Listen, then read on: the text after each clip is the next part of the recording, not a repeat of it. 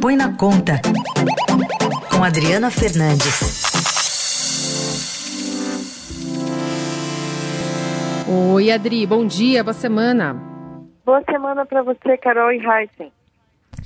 Bom dia. Adri, vamos falar um pouquinho sobre um assunto que parecia longe né, de se tornar realidade, uma discussão no Congresso antes da pandemia, mas é, tem avançado, que é o debate sobre a renda mínima. Com certeza, Carol, o avanço da pandemia da Covid-19 deve jogar 5,4 milhões de brasileiros na extrema pobreza neste ano, são dados do Banco Mundial.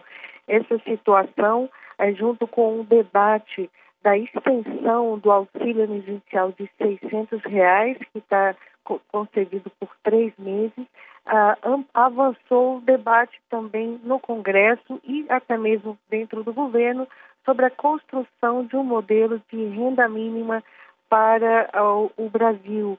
É, o governo tenta é, concentrar esse debate em torno uh, de um programa um pouco, um programa Bolsa Família um pouco mais robusto, mas também unificando outros programas sociais, mas o Congresso Nacional avança numa proposta mais, é, mais ampla de atingir é, é, a, a, população, uma parte da população é, mais carente. Hoje o Bolsa Família ele tem um foco em torno de 20 a 30% é, da, dos, dos mais vulneráveis e a intenção do Congresso, das propostas que estão circulando no Congresso, é atingir 50% é, dessa população.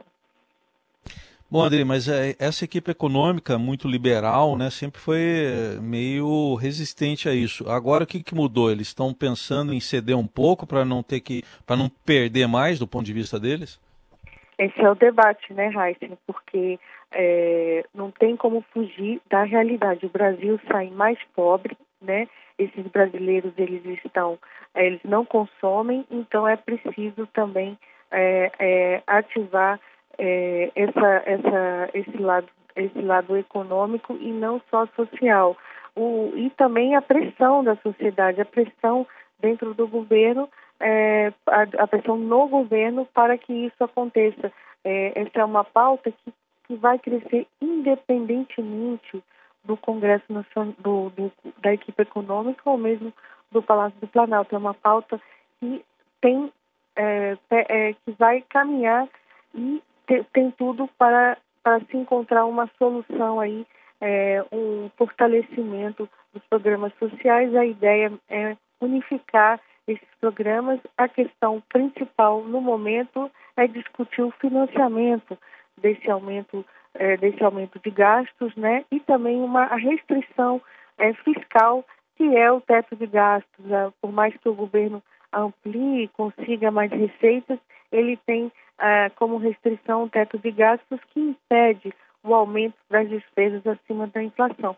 Por isso, a importância de buscar é, um espaço fiscal do lado das despesas, diminuindo as despesas, porque não basta só aumentar a arrecadação. O, o Adri, e nesse sentido, quais outras pautas devem é, tomar a semana, né, na questão econômica, pensando é, no assunto que a gente já falou semana passada, né, dessa possibilidade de a gente ter o auxílio emergencial é, prorrogado, enfim, como é que é, essas pautas devem entrar agora na preferência depois que a gente teve a sanção do presidente Bolsonaro na questão do, do dinheiro que vai para estados e municípios? Olha, uma das pautas mais importantes que está se construindo um consenso para a votação, ainda não está definido, é a pauta do projeto de saneamento, o novo marco regulatório de saneamento. Esse projeto veio da Câmara, né? E o, o presidente do Senado, ele já, ele, ele já assinou com a possibilidade de votação, levar esse projeto para o plenário é, do Senado estão se construindo um, um, um, acordo para que não haja modificações dentro do projeto é, da Câmara. Ele é um projeto encabeçado pelo senador Tasso Gereissati é, e uh, uh, tudo indica que tem chances de avançar, mesmo que não seja aquela proposta ideal, porque a Covid mostrou que como a gente está atrasado nessa nesse, nesse campo né, é, da, do saneamento e como ele é importante é, e, e importante para uma solução também de saúde pública.